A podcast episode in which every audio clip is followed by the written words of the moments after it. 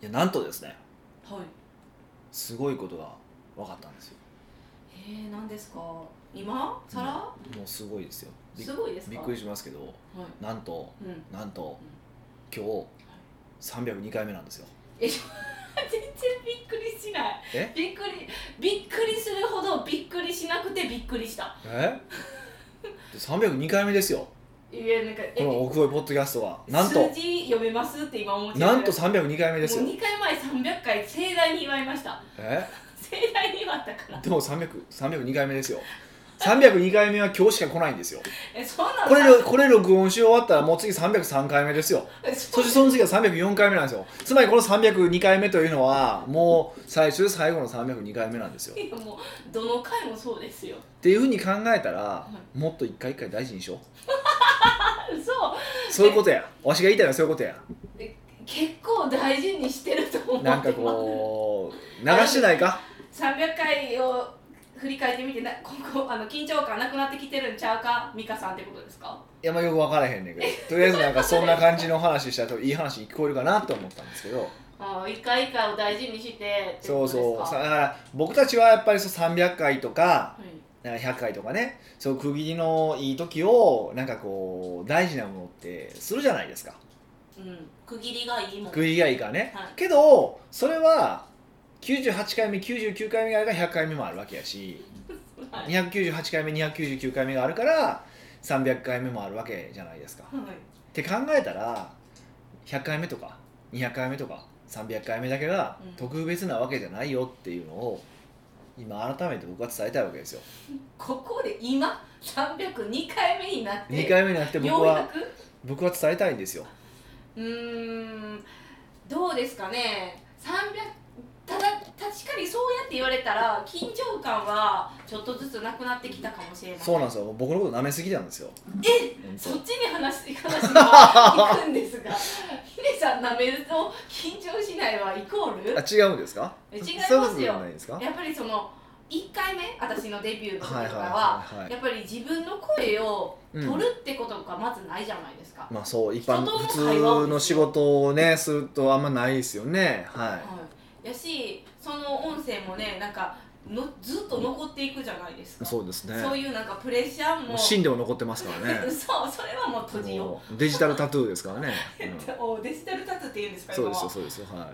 ちょっとそれだったらなんか一回一回ちゃんとした言葉言わなくて逆に緊張してくるじゃないいですそかうでしょだからもし100年後とかに宇宙人が来てこいつめっちゃカメラさんなと思ってるかもしれませんからねいやこのやつやったらいいですよなんかこいつアホやなって思われるかもまあイコないールイコールみたいなもんですけどねイコールなんですね そうだからそういうことなんですよえー、じゃあ逆にヒデさんは、はいはい今までそのいポッドキャストだけじゃなくて、うんうんセミナーもそうじゃないですかはい、で一回一回、うんそのセミナーはどうやったんですか、うん、もうふわっふわですよかんやんふわふわって何や今の大前提覆してますやんいやそうそうだからいや何が言いたいのかっていうとね、でこっからが大事な話なんですよだから我々はそう100回とか200回とか300回とかそういう区切りの時によし改めて頑張ろうって思うわけじゃないですかうでそれは多分年間のスケジュールとも同じことでお正月頑張ろうとかんああと決算期になって終わった時に今日からえー第何期始まりや頑張ろうとかねーはいうんお盆やと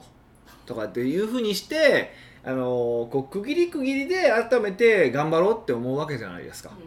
てことはですようんはいってことはいっぱい区切りを作ればいいんですよえいっぱい区切りを作ればいっぱいあー改めて頑張ろうと思う日が来るわけだからー、もうそう毎回もう100%全てのことに全ての力を注ぐって難しいですけどうんそうやって区切りをいっぱい作ってその時にもう一度決意を新たにしていくっていうのを作っていけばうんよくないですかっていうのが僕は言いたいことなんですよ。まあ、そういうなんか普通の会社とか朝礼ミーティングとか月曜日定期ミーティングみたいなそういうのが区切りなんちゃうんかなっていうでも毎週の朝礼なんて誰が話聞いとんねんお前校長の話なんか覚えてないやろ毎週でも今区毎週月曜日の校長の話は全く覚えてないやんあんなハゲてたハゲてるおっさんの切りいくらやればできる絶対できるやる気は大切とかいうやつでしょ覚えてるじゃないですかえほらほらほら覚えてる高橋先生高橋校長先生めっち言ゃってたなと思っ覚えてて、 るようん、それでもそれ毎回言ったからそれむしろ毎回言われてても覚えてたわそれやでもだから区切りって言うからそういうやってるとかあるんちゃいますいやじゃあだからそういう区切りが大事だってことなんですようん、じゃあヒデさんはどういう区切り持ってるんですかいやだからその月決算とかはい四半四半期の合宿とかえー年間計画とかあ、まあ、決算とかお正月とかねいろいろやってるわけじゃないですかでで別にその仕事だけじゃないんですよ仕事だけじゃなくてねその普段のこともそうなんですよ普段のことな何ですか仕事以外の普段のことプライベーんトプライベートあそうそうプライベートとかもだからなんかうーんなんなんですか誕生日とかめっちゃ区切りいいじゃないですかそうそうそうそうでも意外ともうふわっと過ぎてしまってる人多いでしょあ特に年齢が上がっていけあばいくほどっていうイメージはありますそうそうなるじゃないですかでもそこは意図的にちょっとこうなんかね区切り合って意識してもらえるとちょっと人生のクオリティ変わるんじゃないかなと思ってて誕生日を区切りにしたらな誕生日だけじゃなくてね誕生日とか、まあ、お子さんの誕生日はお子さんの誕生日とかもあるあるだろうしなんかいろいろあるじゃないですか、はい区切りになりそうなものはうんでそういうのを区切りをななるべくたくさん作っていくっていうのがと自分の決意が新たになるから結果としてクオリティが上がるっていうふうに僕は言いたいわけですようーん区切りの時に何かあの見直したり目標を立てるっていうことですあかもちろんそれそれでもいいですよねうん僕掃除するとかでもいいと思いますけどねあ掃除するうん全然それでもいいと思いますけど簡単はいなことで全も然いいんじと思いますけどね、ゃないですかうん、あーそういうので繰り返していくといいんじゃないかなって思いますけどね質は上がりそうなんですけど、はいなんか今までそんなの区切りにやってきたわけじゃないじゃないですか、はいだから何を区切りに区切ったらいいなあ何を区切りに誓ったらいいんやろやればいいのかってことですかそうですじゃあそれ何を誓うのかってことを考えるのを1回目の区切りでやってくださいおおすごいすごいすごいそうですねえそうそうこれから何をしたいかとかこれから区切りの時に次の区切りで何をするのかとか何を決めるのかっていうことを決めるっていうのを1回目の区切りにすればこれが直近の区切りに、うーん場合によってはもうこれを聞いた瞬間が区切りかもしれませんからえ毎週302回が302回目が区切りになるかもしれないじゃないですかあポッドキャスト302回目が俺の人生の区切りやったなってこともあるわけじゃないですかえめっちゃ嬉しいじゃないですかそうなるとその人にとってはうん例えば302号室とかの部屋に入った時にもあ今日は区切りの部屋やとかなるわけじゃないですかもう全部イコールリンクしていくじゃないでしょかはいっていうことなんですよ僕が言いたいことは要するにそういうことなんですようん僕らの社会的責任はそういうものなんだってことなんですよそんなあります 社会的責任、ええそういうことなんですよもっとねうん気合い入れていこう気合い入れていこうっていうことなんですよ僕が言いたいのはほんまかな、本当にもう302回を迎えるにあたってうん、なかなかねやっぱそう考えないじゃないですかもう考えないですし、はい考えなくとも生きていけますしねもうなんか振り出しに戻りますけどそうだから質を高めるって話だから、うん人生の質を高めるっていや本当にねまあ奥越えのテーマは何なのかっていうと結局は人生の質を高めるってことですから別に売り上げを上げようなんてどうでもいいことだから、えー、売り上げとか利益なんてどうでもいいからその教育に達したら教育って何教なんかねそういうのはスねテー教タス教テー育ジとみかたねいなに達したら、はいそう思えるんでしょうねだからいやだからあといってお金は必要ないとかって言ってないですよだから当然だから利益を上げて収入増やして社長さんの働く時間も減らすことによって人生のクオリティって上がっていくものだと僕は思ってるからはい、だからは人生のクオリティを上げるためにビジネスをやってるのでうんあの別に売り上げを上げるためにビジネスやってるわけじゃないよっていうのをもっとちゃんと理解してほしいなと思いますねあーもうまだこうかん感情が時にはビジネス時にはクオリティって定まってないからこう行ったり来たりになっちゃいます、まあもちろん行ってきてる部分はあるしダメだと思わないですよもちろん迷った 方がいいそうらし迷いった方がいいと思うしやっぱりあの同世代のやつがすごい売り上げ上げたらは腹立つなと思ったりはするのもある分かりますよ嫉妬す嫉妬嫉妬そう嫉妬する気持ちも分かるしそれはそれであっていいと思うし僕自身もあるしねあるけど冷静に考えたらあ俺はそこをもう人生目的にしてないわってなるわけじゃないですかっていうのをやっぱ繰り返していこうっていうのはやっぱすごくね大事にした方がいいと思いますけどねみんななんかどうしてるんですかねほんとねどんな区切りしてるんですかねみんなでも確かに意外となんかそうそう聞いてたらあんまりしないんですよねでも昔はやっぱセレモニーってすごい大事にされたんですけどだだんだんそのセレモニーも、まあ、形骸化してきてるじゃないですか例えばそのまあしシンプルな話お正月とかもねうんあのー昔あ締め縄は知ってますしめ縄ですかあのみかんついたあのなんかあしてしてますあれじゃないですかあ玄関に貼るやつです玄関のあるじゃないですか、はいあれねよく考えたら今思い出したんですけど20年ぐらい前いやもちろん30年ぐらい前って車にもつけてましたよねえそうほんま見たこほんまとないほんまほんまあれ大阪だけなのか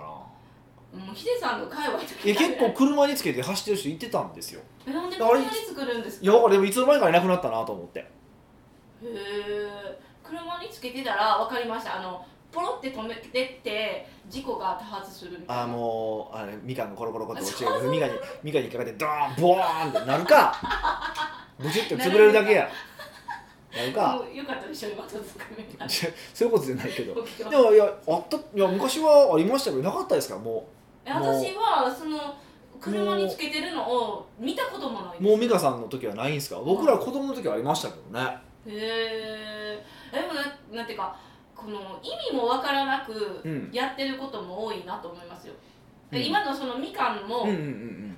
実際なんでみかんこがああやってつ吊るされるかの意図は知らないし、うんただただ新年やってるからやってるぐらいの勢いですよいや僕も全然知らないですよ調べたこともないからあそうなんですか別に僕家に飾ったこともないしし知ら知らないですけどいやいやじゃあ何が言いたいかっていうとそうどんどんどんどんその時代を経るごとにうんなんかそういうものを無駄なものとして切り捨てていってるじゃないですかそうですよどんどんどんどんはいなかねでだから逆に今ああいうのいるんじゃないかっていうことなんですよああ振り子の話ですか、まあ、あれによっていや、まあまあ、それこそね正月にコンビニも開いてるわけじゃないですかはいだって24時間営業24時間365日あれいいのって話じゃないですかうん、あれはなんか需要と需給がマッチしてるところでやればいいのにっていそうそう感じでだからもうそうみんな空いてるっていうのもこうなんかそれがやっぱ儀式としてというかなんかあんま良くないなって思うんですよねまあ便利さってもあるからどっちのバランスもあるんでしょうけどいやもうあえてそこも全部休もうともう日本中全部不便にしようというぐらいにしてもいいんかなと思ってせんではないまあそれはいろいろ考え方もあるからね僕すぐしようとは思わないんですけどでもそれぐらいの感覚で何が言いたいかっていうと意図的に区切りを作るそう区切りがないじもうなんていうかもうない国になってるわけじゃないですかもうこの国ってうんだから意図的に区切りを作っていかないと本当区切りってないよねっていうただただただただ生きてるただただただただ365日が過ぎていくなってはい思わないですか思います思いますで区切りを作ってなんていうかそのなんか目標を立てたりとか見返した方がヒデさんが言ってる質は上がるなって思うんですけど、うん一言申し上げてはいもう面倒くさいから人はやらないんですそうなんですよだからそう面倒くさいことを意図的にやるかどうかですよねだからもう来年ぐらいから、まあ、今年ちょっとね時勢的に難しいですけど来年ぐらいからあの餅つき大会とか年末しましょうか嘘や秘密基地正解したいもちちき餅つき大会へえいや楽しそうやけどあまりにも来られても困るわみたいなだからロイヤルカスタマーだけ集めてロイヤルカスタマーのご家族だけ集めてああー子供とかでも餅つきとか体験させた方がいいと思うんですよねうんあ幼稚園の時やってましたねやりましたよねあれあれもなくなったじゃないですか町内会とかでねそうですねねあれなんでなくなるんですかねまあ、人口も減ってるからってのもあるんでしょうけどねあーまあ、あとみんなお金も余裕なくなってきてるとはあるんでしょうけどうんでもやっぱつきたてのお餅ってほんま美味しいですからねあの佐藤の切り餅はえらい味違いますからいやそれ比べたらダメでしょ好きだねといやまあそうやねんけどいやでもでもいやって言うけどねでも比べたらあかんけどねって言うけどもう世の中のほとんどの子供にとって餅って佐藤の切り餅なんですよであれを持って美味しい祭りって語られたら腹立つわけですよちゃんと美味しいもち米で作った餅食ってから言えやって思うんですよいや何屋さん餅屋さんっていやいやいやいや他のこともそうですよだからなんかウニが嫌いやねんって言うけどそれお前回る寿司の美味しいしか食ったことないのにウニ嫌いって言うなよボケーってなるじゃないですかそうですねそういうことなんですよえでもあの悪気がなくそういうのも知らないんですよそうだからいやだからあかんなってことなんです よ我々の責任は重いですよえ大人の責任ですよそれは子供は子供でそわうかそらうなそいうだからそうなんですよだ からだから僕らがしっかりしないとあかんってことなんですよ今わかり ます日302回の前半戦暑いなわかりますかじゃあ302回目だからこそねもっと頑張らないとダメなんですよ今日は302回目だからこそ餅つかないとダメなんですよ餅つくんだそして子供にもっといいことをしてあげないといけないんですようーんそれはいいですねそういうイベントもしできたらいいなって思いますそうですねだからちょっとね今はだから今年はね多分もういっぱいはなんか人集まってなんかするとかっていうのはもうなんかも全体う的にできないしねやるとね永久戦犯にされるんで、まあ、僕らこそこそやるってことにしますけどこそこそやる こそこそやるんですけどねえやったとは言わへんけどこそこそやるんですけど、 こそまこそやる会あ、来年以降はねなんはかいそういうのをできればなって思いますけどねはい北岡秀樹の奥越えポッドキャスト奥越えポッドキャストは仕事だけじゃない人生を味わい尽くしたい社長を応援します改めまして北岡ですミカですはい今回のご質問ははいご質問ニックネームチャンさんからのご質問ですなるほど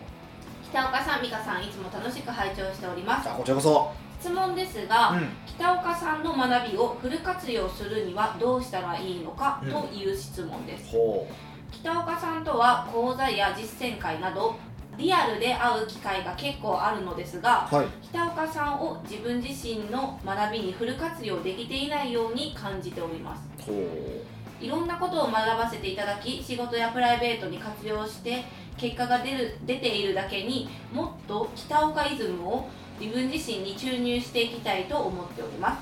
どうか北岡さんの学びをフル活用するやり方考え方を教えていただけたらと思いますなるほど太鼓持ち感が半端ないですねうん太鼓持ちって何ですかえ太鼓を持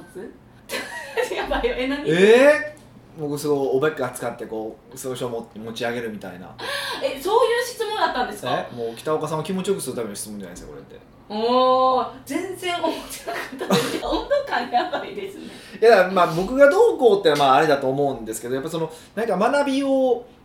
のさいをさより最大化するのにはって話で、まあ、ちゃんと話させてもらう方がいいと思うんですけどなんかまあそうそうだからこの方が正解なのはあのーまあ多分これ僕って思って、まあ、北岡って思って北岡に絞っていろいろやってる勉強いっぱいしてるわけじゃないですかまあちゃにあのチャンチさャんンですさんねはもう、はいそれが多分一番正解ですよねおお複数人をの師匠を立てるんじゃなくてもうこの人って決めるってことですかそうそうそうっていうのを立てて、えっと、その人を追いかけ続けるって僕すごく大事だなっていうふうに思ってて僕自身もまあ先生がいてますけど、まあ、分野別にいててもいいんですよ分野別にいてるならいいんですけどこの分野この人この分野この人でいいから、うんもうその人と接し続けるっていうことですよねやっぱそれが一番大事ですよね、接し続けるってなかなか難しくないですかまあ、難しいでで、えっとまあ、まず一番初めは例えば講座とか書いてるものとかそういうのを、えっとまあ、読んだりとかする聞いたりとかするっていうのが一番大事だと思うし人によってはもう、まあ、あの中には、ね、その僕が喋った講座を全部文字起こししてでそれをずっと見てるっていう方もいらっしゃるんですうよん。うん何回も何回もっていう方も多いんですよやっぱそういう人は結構結果出てるんですよねやっぱりうんだからあの人からこれこの人からこれこの人がこれってやってる人の方がやっぱうまくいってないんですよね一回だからどっぷりでいいからこう洗脳さ意図的に洗脳される人の方がやっぱうまくいってるなってイメージはありますよねへえうんみんなえーその人の考えがその人に、えー、とこの人って決めたから絞られるじゃないですか、はいはいはだからこう言ってることが統一性あってから行動に結果が出るってことですか、いまあ一応そういうことなんでしょうねだからその人が結果出してる人だとしたらその結果出してる人と同じ思考パターンになっていくから当然変わっていくわけじゃないですかもう確かにっていうことだと思うんですよだからいろんな形で結果出してだから複数の人が学ぶっていうことは複数の結果を出した複数のプロセスをたどってるわけでしょそれってはいでその三者三様のプロセスがあるわけじゃないですかはい三者三様のプロセスを一緒に踏んだらわけわからんことなキングギドラみたいになるに決まってるじゃないですかでもだ聞くからにするとすごい近道してるイメージにもなっちゃうん聞ですこえるじゃないですか、はいでも結局キングギドラみたいになって頭なんか3つとか4つになってどっちの方向行ったらええねんになるじゃないですかそういうことなんですよこれ面白くてあーうん、だからそこはなんかそう実は効率よく見えるんだけどこれも本当にまあ僕自身もなんて初めはそうだったんですよあっちこっちがつまみ食いしてこれが良さげこれが良さげっていうふうに自分のその都合で選んでる選んでるんですけどやっぱりその時そのうまくいってない自分が選んでるややり方なんであーいや取っ組みやすい方法ととかかこれ気に入ってるそうそうとかですねで選んでし実は選んでしまってるからそれはういまくいくはずがないんですよね、うーんだったらもう誰かからトレースするのが一番正解だなって思いますへえでだから僕自身もそう、あのーもう決めたらこの分野に関してはこの人って決めたらもうその人だけしか追いかけないし、っていうふうにしてますね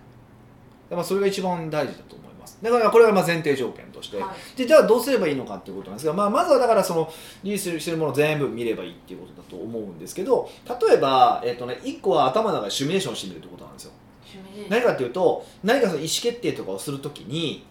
なんとかさんならどう考えるかなっていうふうに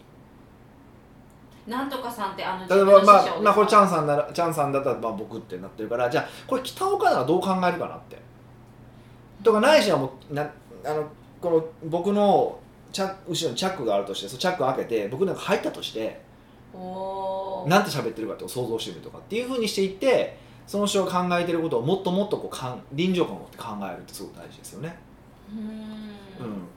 だから僕でもコンサルティングだったら僕先生だったらどう喋るかなって思ってその先生のつもりで喋ることがすごく多いし、へうーんそうすると答えの質がやっぱ上がるんですよこれ面白くてやっぱりえっと、その下あの、えっと、学んでる人になりきって考えるってそうそうことですそうかそうそうそうそうそううんでまあ答え合わせできれば一番最高なんですけどね、まあ、答え合わせできることって少ないからあれなんですけど例えばあのまあこのポッドキャストであればですよ質問美香さんの質問が初めにあるじゃないですかでその質問を聞いた上で自分ならどう答えるだろうかっていうふうにああ一回考えるってことです考かえてからやったら答え合わせできるじゃないですか確かにっていうのもできますよねっていうふうにしていってその人の思考パターンをこう学んでいくっていうのが結構大事かなと思いますね、へえうんそれあの面白いですねポッドキャストの私私が質問読んで一回止めて自分で考えて答え合わせするってことですそねうそうそうそうああこう言いそうとかこう言わなさそうとかっていうのそうしていくと考え方がよりそうそあの師匠たちが考えてる方向性に行くってことですかそうそうそうそうでさらにですよさらにできれば、あのーそういうオフィシャルな場フォーマルな場じゃないところで絡んでほしいんですよセミナーとか講座とかじゃなくて食事の場とかもっと言うとその人が遊んでる場とかっていうのにどんどんついていくともっと思考パターンって見えてきますよね同じ釜の飯を食うってよく言いますけどあれを意図的にしていくとやっぱり全然やっぱ変わりますよねえっと、それは、えっと、接する機会も多いし、えっと、オフィシャルやったらやっぱあの言えないことがあるけどでオフィシャルってやっぱオフィシャル向けに喋るじゃないですかまあ大多数が納得するようにそうそうそうそうだから受けがいいよそうそううそうあの全員ランダムで注文抽選当たりますよみたいなね そういう感じのこととかって言うじゃないですか、はいでも実際話してみたらああもちろんランダムって言ってるけど、まあ、初めに1万人ぐらい抽出してそこからランダムだよって言うかもしれないじゃないですかクローズの時ですよねそうそうっていうこともありえるし、まあ、もちろんそれだけじゃなくて例えばもう普段普通にそのうんスタッフとか周りの人に対する接し方ってあるじゃないですかはいあこういうふうに接するんやとかうっーんていうの分かってくるじゃないですかだからもっと、うん、その人になりきることって簡単になっていきますよねよりは理解していってるからってことですそねうそうそうそうそうただ普段店員さんに対する接し方まで分かるわけだからもっと意思決定の基準が増えていくじゃないですか、うーんっていうふうにしていってどんどんその意思決定の基準をまあ増やしていっていその人にどんどんなりきっていくっていう感じかなうーんやっぱ究極最後その人になるっていうのが一番究極の僕が学びだと思ってるんで一回ね、ううんーんでもちろんそななっても結局別の人間なんで100%はなれないんですよ同じようになれないしなれるなる必要もないんですよどうやってそれこまで同一化したけど結局こうなんかペッと出てしまうところとか違うところってあるじゃないですかはいそこが多分その人の強みなんですよねおだーからその人の特徴だったりするわけなんですよはういんだからそそうやって先生の言うことを聞いてたらずっとなんか同化してしまって自分の良さとかなくなるんちゃうんって思うんですけど、うんほんまに自分の良さとか強さっていうのは絶対そんなことでなくならないですからそんなことでもしそんなことでなくなるようだったらそれはお前の強さちゃうねんって話です個性がなくなったらどうしようって思いますこう今やったらこれはチャンスやったらヒデさんになるきるのをずっとするわけじゃないですか、はいはいはいはの時にえなんかチャンさんもヒデさんになってヒデさんもヒデさんでヒデさんしかおらんやんみいたないりななりきらないですなりきらないです絶対最後はなりきらないですそこがチャンさんとヒデさんの違いだそうそうやしそうそうそう私とヒデさんの違いやしっていそううそうでそこは多分チャンさんのいい実はいいところだったりとか強みだったりとかするんですよへえ、うんじゃああの途中でも模索して自分の強みを見つけるんじゃなくてもう一回ずっとなりきってから違和感を覚えたところとかそういうところですか、まあ違和感というか多分自然になんかなっちゃってるところって感じかなへえ結構あの難しそうですねいや、ほんまにじゃあ学びを最大化しようと思ったらって話ですから、 そこまでやるのかどうかは別の話ですよ。だから僕自身もそんなことやるのって本当少ないです僕の先生の時はやりましたけど、僕はそれぐらいですからね。やっぱそれってすごいあのしんどいというか大変なんですかめんどくさいですよね。一言でうんまあでも面倒くさいですけどまあ言うてそのねこういっぱい講座に参加してくださってるってことはその分お金もいっぱい出してるから自分も最大限に学びたいと思うじゃないですまか、あ、リターンをもっと欲しいですよね、はいはだからもうなんていうか必死でなりきるしかないっていうチョイスにい、なるあそういう考えでもいいと思いますよ、あいいんですかうん、だから何かこう理由を作ればいいだけの話だから、ううん自分なりにじゃあ最大限にフル活用するのならばその人になりきるってことですよねもうこれがベストもうそれ以外の答えはないですね本当っていうぐらい、へうんー、チャンさんがもうなりきっていただければその最大限に活かせるよっていうことですねそうですねまずだからチャンさんは筋トレから始めてほしいなと思いまちすょっねと 待ってくださいなんで筋トレなんですかえなんで筋トレ思考パターンとかじゃなくて行動行こう動を何するんですいかや逆なんですよあそれは大事なことですねそこをさっき言っとかないとダメですねあのねだから思考はあのー思考は変えれないんですよえー、思考は変えれない行動を真似ると結果的に思考が似てくるだけなんですよわかります思考パターンが似るわけじゃないいや思考パターンはいまあ、要は真似するとか考えたとしても結局それはだって思考ってどういうふうに思考を組み立てられるっていうのが分かんないでしょ僕がどういうふうな思考パターンでこれ今喋ってるかで美香さんわかん外から見て分かんないじゃないですか全然わかんないです結で分かってるのはその結果として出てきたアウトプットだけじゃないですかはいそうでしょだからアウトプットをいっぱい入れることによっておそらくこういうふうに思考パターンなんだろうなっていうふうにみんな認識していってるわけでしょうんはでしょだから僕がやってることを全部やってみたらどんどん思考パターンが似てくるってことじゃないですかい行動に移したらってことですそかうこう僕が行動してることを同じように行動すれば同じ思考パターンに似てくるわけでしょうーん例えばだから、あのーそうですねあ例えば一番そう筋トレの話でいくと、まあ、筋トレもうバリバリやってる人いてるじゃないですかもはい、うもう中に週は週8とかでやってる人いてるじゃないです マジでないやんって かないですねでもまあそれぐらいいっぱいってそうそういっぱいやっってる人でいてるじゃないですか、はいっていうのと、えっと、週1回しか筋トレしなくてしかもそんな大きく、えっと、筋肉大きくしなくていいんですでしかもあと週2で、えっと、低酸素トレーニングをししてまたもう一個なんかちょっとヨガみたいなことをしてとかっていう人とじゃあ絶対思考パターン違うでしょそうです体にに対する考え方明らかに違うじゃないですか、はいっていうことですうーんだから同じ行動を取っていけば取っていくほどああこう考えてるのは分か分かってくるだろうし、はいでそれはその何でなんやろうなまあある意味例えばですよ筋トレばっかりやってる人っていうのはどっちかというとこう一つのことを極めるのが好きだったりとかするわけですよで僕 は多分それよりは一つのことを極めるより他の全部70点ぐらい取ってちょうどいい感じになりたいっていうのがあるわけじゃないです か